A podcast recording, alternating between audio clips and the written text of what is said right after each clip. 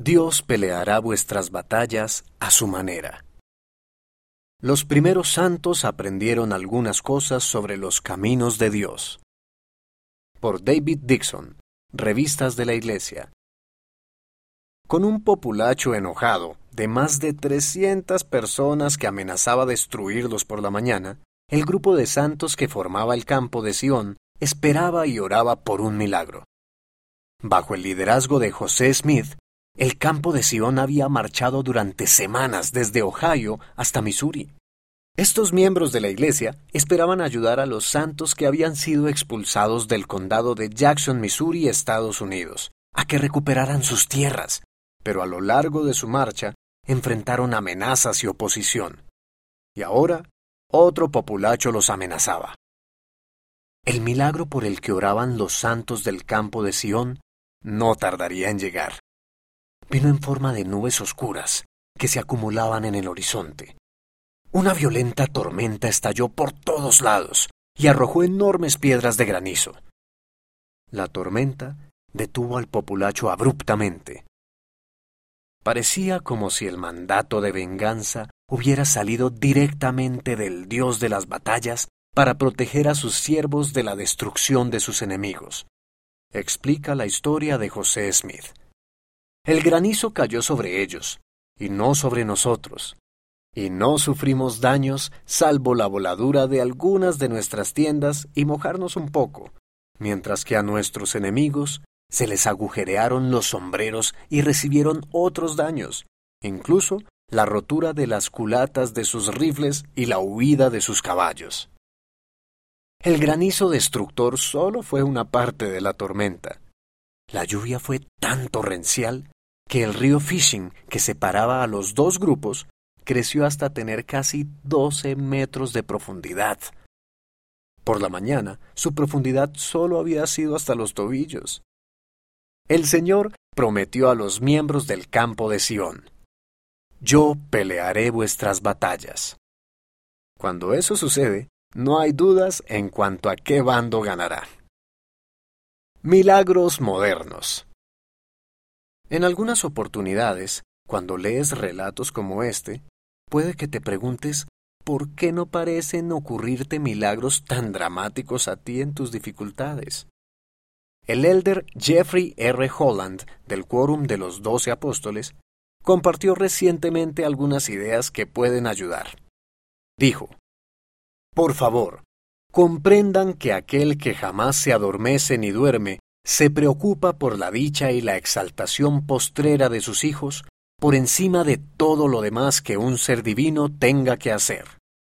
Él es el amor puro personificado de manera gloriosa, y su nombre es Padre Misericordioso.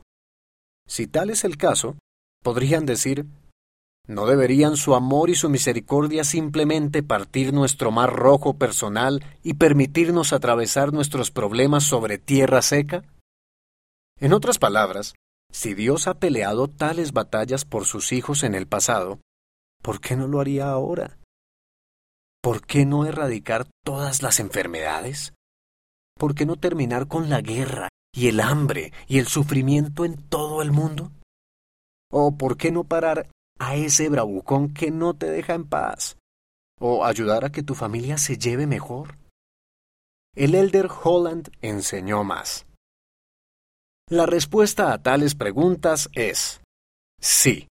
Dios puede conceder milagros instantáneamente, pero tarde o temprano aprendemos que a los tiempos y las estaciones de nuestra travesía terrenal debe dirigirlos Él y nadie más que Él.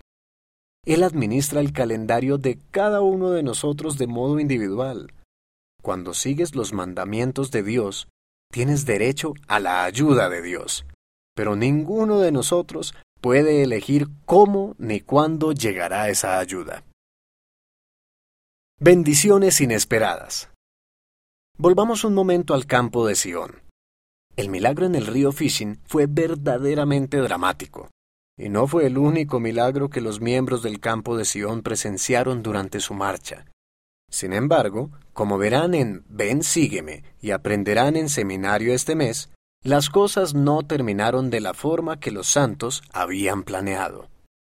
Ellos pensaban que el objetivo principal del campo de Sion era recuperar las tierras del condado de Jackson que populachos iracundos les habían robado a los santos. ¿Recuperaron sus tierras los santos? No. ¿Sufrieron los santos en la marcha de aproximadamente 1448 kilómetros a Missouri? Bueno, sí. En algunos casos, mucho. Lo peor, un brote de cólera atacó el campo y mató a trece personas. A simple vista, parecería que todo el esfuerzo había sido un fracaso, pero esa no es la forma en la que lo vieron muchos de los que habían marchado en el campo. Brigham Young dijo de esta experiencia, Se me había pagado bien, se me había pagado con muchos intereses. Sí, mi medida se llenó hasta rebosar con el conocimiento que había recibido por viajar con el profeta José Smith. Muchos otros miembros del campo de Sion también hablaron de las lecciones que aprendieron y del valor de la marcha. El profeta José Smith mismo dijo, Hermanos, sé que algunos de ustedes se hayan enojados conmigo porque no peleamos en Missouri, pero permítanme decirles que Dios no quería que pelearan. Él no podía organizar su reino, a menos que a sus líderes los eligiera de entre un grupo de hombres que hubieran ofrecido su propia vida y hubieran hecho un sacrificio tan grande como el de Abraham. Puede que su fidelidad no haya resultado en la devolución de sus tierras, pero fueron muy bendecidos de otras maneras. Ese es un modelo que también puede que notes en tu vida. Y aquello que Dios nos ayuda a llegar a ser mediante nuestras pruebas, frecuentemente es un milagro más grande que si nos liberara de nuestras pruebas. La segura victoria de Dios.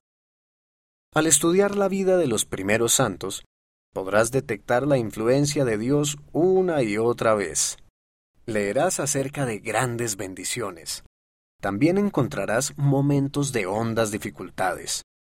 Pero para aquellos que confiaron en Dios hasta el final, su recompensa eterna era segura. Cuando sigues a Dios y confías en Él, Él peleará tus batallas y proveerá los milagros que necesitas.